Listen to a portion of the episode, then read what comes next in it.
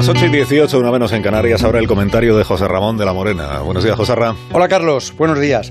La renovación o no de Sergio Ramos con el Real Madrid se está convirtiendo en otro serial. Pero este no lo ha escrito él ni tampoco ninguno de sus admiradores. Lo escriben las circunstancias reales que van endureciéndose, ablandándose, acercándose o separándose hasta romperse según se van desarrollando los acontecimientos y según las necesidades se hacen necesarias o innecesarias para cada una de las partes.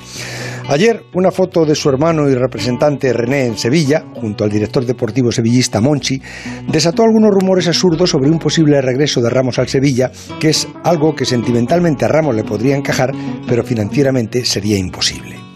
Sergio se encuentra en una muy complicada partida de mus. Sabiéndose peso pesado y leyenda del club, ha envidado muy fuerte a Florentino y los dos han ido subiendo el envite hasta llegar a este órdago final.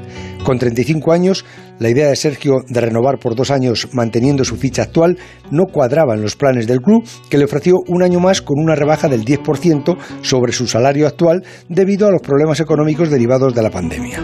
La oferta de Florentino Pérez ya caducó y la planificación de la próxima temporada del Real Madrid la están haciendo sin contar con él.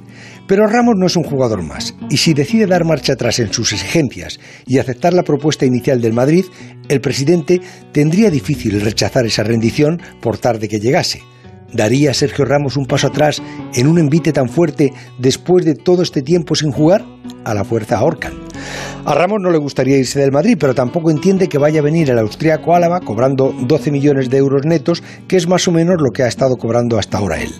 La partida de Mus llega al final y hay que enseñar las cartas. Ninguno lleva cuatro reyes, porque ambos comenzaron de farol y el orgullo ha ido calentándole la boca, que es uno de los peligros del Mus, donde suele ser aconsejable respetar siempre la mano, sobre todo si no llevas 31. Las 8 y 20 minutos, 7 y 20 en Canarias. Esto es Onda Cero.